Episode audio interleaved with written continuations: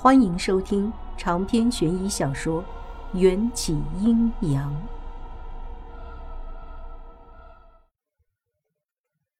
我立刻摘了两片树叶，塞进他的鼻孔里，又找了一些草药帮助他醒酒。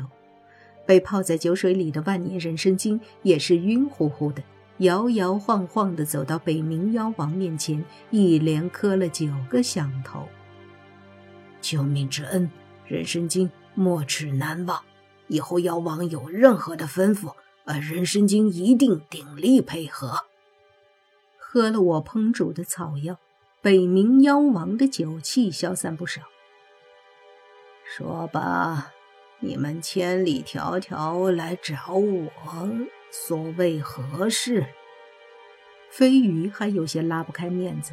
再怎么大大咧咧的人，在喜欢的人面前都会变得十分腼腆，尤其是女孩子。我则开门见山地说明来意，希望妖王能赐我一颗变成人的丹药。北冥妖王盘腿坐在一块大石头上，托着下巴，为难地问：“我这里确实有很多丹药，什么治感冒、咳嗽。”抑郁症、月经失调的，通通都有，就是没有你说的那种变成人的丹药。我失落的看了飞鱼一眼，这小丫头片子随口这么一忽悠，可把我害惨了。飞鱼红着脸说道：“可是水晶都在说北冥妖王无所不能，无善不为。”北冥妖王把身上的布衣马甲当扇子扇了扇，算你们运气好。虽然我没有这种丹药，但是这只万年人参精可以帮助你们。那人参精吓得又砰砰砰磕起头来：“大王，你可别吃我呀！我们人参一族可是十八代单传，就我一个修炼到了万年。”您也不是可怜我才吸干了池中的酒水，救了在下吗？北冥妖王单手拎着人参精的人参须，像是拔萝卜一样把它从地上拎起来。谁说要把你吃掉的？你就让这小鲤鱼精咬上一口，分给他百八十年的灵气，就能助他化身成人去会见情郎了。这恐怕……北冥妖王见人参精犹豫着，板起了脸。你自己说要报恩的，我可没有逼你。人参精为难的拧起眉头。那好吧，李玉金，你过来吧。我蹑手蹑脚的走到人参精身边。见他浑身上下似乎都会很痛的样子，不知从何下口。我窘迫的模样逗得北冥妖王哈哈大笑。李玉金，除了手臂，你还想咬人家哪里？我憋得小脸通红，没好气儿的白了北冥妖王一眼，抓起人参精的手就是一大口咬下去，顿时。无数人参的汁液涌入我口腔，像是岩浆一般炙烧着我的五脏六腑。哦，好痛！我捂着喉咙倒在地上抽着。人参精鼓着腮帮子，叫你咬一小口，你却贪心咬了一大口，活该，疼死你！连坠，你没事吧？飞鱼想要扶起我，却被我皮肤上滚烫的温度烫得直缩手。北冥妖王说道：“没事的，人参可是大补之物，他想要不劳而获，就得到其他妖精修炼的百年灵气，自然是要吃上一番苦头的。”说罢，他将马甲脱下来盖在地上，平躺在石块上开始睡觉。这种撕心裂肺的灼痛，直直烧了我三天。到了第四天，所有的痛苦都消失了，我感觉身轻如燕，心念一动，红白相间的鱼尾巴就变换成了两条修长笔直的人腿，比电视里模特的腿还要好看。而北冥妖王这一觉也足足睡了三天。我用双脚从地上站起来，他才扯掉盖在脸上的衣服，笑眯眯地睁眼看着我。飞鱼拉拉我的衣袖，还不快谢谢妖王？妖王可是替你护法了三日。我这才后知后觉，欠了欠身。多谢妖王大人。北冥妖王说道：“什么妖王？你看我这身打扮，就是一个种田的农民，叫我北冥坤就好了。”北冥坤说着，赤脚从石头上跳起来，披着麻布马甲，吊儿郎当的离开了。飞鱼对着北冥空的背影看了老半天，才想起来问我：“对了，连坠。”你为什么想要变成人呢？我神秘一笑，笨。刚才你的心上人不是都说过了吗？飞鱼说道。不知羞，谁是我的心上人？我说道。还不承认？脸都红成猴子屁股了。我看你不要叫飞鱼了，不如叫屁股吧。臭连坠，别跑！你追我打的嬉闹中。我和飞鱼又几经波折，回到了我作为一条鲤鱼出生的那条河流。之前都没有发现，河岸边竖着一块石碑，上面写着“凶河”二字。原来，这一条河就是两千年后在王家村后山上盈盈流淌的那条快要枯萎的小河。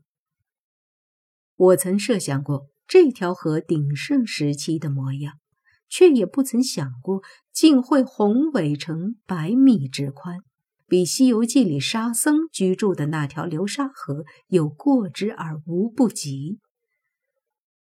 回到秦朝的这一个多月，我轻易就接受了从人变成鲤鱼精的转变。不管怎么说，这都是一个新的开始。据说，所谓的蝴蝶效应，就是蝴蝶在喜马拉雅山扑闪了一下翅膀，万里之外的地方就有可能发生地震。将蝴蝶效应用在历史上，或许也是可以的。比方说，那日潘金莲要是没有打开窗户，西门庆就不会看见他，那武大郎就不会死，武松就不会逼上梁山，之后自然也就不会出现宋朝了。我可没有想要改朝换代那么大的野心，我只是想要做一些力所能及的事情，让两千年后的秦岭不要发生灾难。要是计算没错，今年的元宵节，秦玉郎就会因误闯始皇大殿被发配边疆，造成之后一系列的恶果。我虽不知道澜沧是如何将一夕孕育的种子丢失的，现在想来，可能和秦玉郎脱不了干系。若要扭转两千年后的局面，我可能在今年元宵节那天就必须阻止秦玉郎和迎战见面。回到凶河之后，我就一直坐在河岸边的大石头上盘算，如何让迎战在元宵节那天见不到秦玉郎。若要阻止他们，我是不是需要找个借口混进秦朝皇宫才行？许许多多的问题困扰着我。有时候我在河边坐了一天，等我想要回到水中的时候，鱼鳞都被晒干，粘在大石头上了。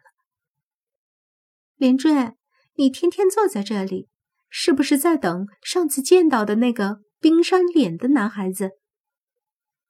自打给这条红泥鳅取了名字，飞鱼每天都要游到我身边调戏我几句。我说不是，你会信吗？哼，自然不信。飞鱼也变出两条腿，歪歪扭扭的走到我旁边坐下。它出生的比我早，对于做人类没什么兴趣，百年前就生出了腿，到现在却连走路都走不好。调戏了我几句，见我不搭理他，飞鱼又蹦跶着跳进了河水里去戏弄其他的鱼虾蟹。我百无聊赖地躺在石头上，看着天空中云舒云卷的唯美画面。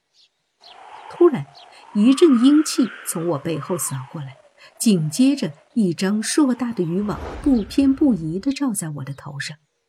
救命！我挣扎呼救，一转头才看清，抓我的根本就不是人，而是两个青面獠牙的小鬼。小鬼穿着的是一般的丧服，应当不是阴司派来的人。既然不是阴司，那他们又是受谁的命令来抓我的呢？这个问题还没想通，我就被装进了一个大木桶里，盖上了盖子。也不知木桶摆放在牛车上颠簸了多久。当有人掀开木桶盖子，我从木桶里探出头，竟已身处在一座富丽堂皇的庭院之中。年仅十三岁的迎战坐在御花园的石凳子上，执笔作画。我本想破口大骂，看见迎战的瞬间，憋了一路的怒火又莫名的吞进了肚子里，一双眼。眨也不眨地盯着他笔下的画。迎战，你是在画我吗？秦朝时期还没有发明纸张，所以迎战是画在一块裁剪成长方形的丝绸上。他画的人自然就是我，还是初次见面没穿衣服的那个我。我看得面红耳赤，闷闷不乐地鼓起腮帮子。因为站在迎战身边还有两个宫女太监，不问可知，这两个奴才一定都看见迎战在画什么了。没想到在现世会被迎战用燕帐门威胁，回到古代还是逃不出相同的命运。迎战画完最后一笔，放下毛笔，从容的看我：“本王画的是今日的晚膳。”你想吃掉我？我简直无语了，瞬间明白了人参精为啥那么害怕被我咬一口。人类自古以来就处在食物链的顶端，我虽然成精，却还是一条鲤鱼。就算是龙王的龙女，都出现过被渔民煮成一锅酸菜鱼的传说。我这条无依无靠的小鲤鱼被吃了。也没什么好稀奇的。迎战走到木桶附近，发现我又没穿衣服，只在胸口和私密部位围了几片树叶。那张淡定的小脸顿时染上冰霜。你还是变成一条鱼比较可爱。我大概能翻译出他的言下之意。识相的就快点变成一条鲤鱼。好吧。我摇摇尾巴，现出原形，一条十来斤重的花尾巴鲤鱼。人在屋檐下，不得不低头。大丈夫能屈能伸，更何况我是一个女子。我们身边不止站着一对太监宫女，方才将我用鱼套住的两只青面鬼，也好奇地拿起迎战的大作，一边看一边偷笑。我又不是拍泰坦尼克号，才不喜欢被人家看人体艺术画。一生气，我用力甩了一下鱼尾，将木桶里的水泼在两只小鬼身上，淋了他们一个透心凉。迎战的大作也泡了汤，丝绸上的笔墨蘸水后晕开，模糊成了一团黑。全部退下！迎战清冷的命令。所有伺候着的人和鬼都无声退下，御花园里只剩下我和他。迎战卷起袖子，将我从木桶里捞出来，放在桌子上，命令：“现在你可以变成人形了。”我摇摇尾巴，听话的变化成人。迎战看了眼我身上的树叶子，清秀的小脸略显不满。每次见面都勾引本王，女人，你是不是爱上本王了？我差点吐血。小时候的迎战原来是那么直接的性格吗？回想在现实，迎战说话也没那么过分。不在现世的时候，迎战从不和我多说什么，都是直接调教。虽然我现在的身体是个十来岁的萝莉，可这具萝莉身体里装着的可是一个真真切切的二十二岁的成熟女性。这种被小孩子调戏的感觉真让人不爽。我深吸了一口气，决定和小时候的迎战较量一番。是又怎么样？甚好。迎战薄唇轻启，装作老成的小脸上露出一个愉悦的弧度。长篇悬疑小说《缘起阴阳》本集结束，请关注主播，又见菲儿，精彩继续。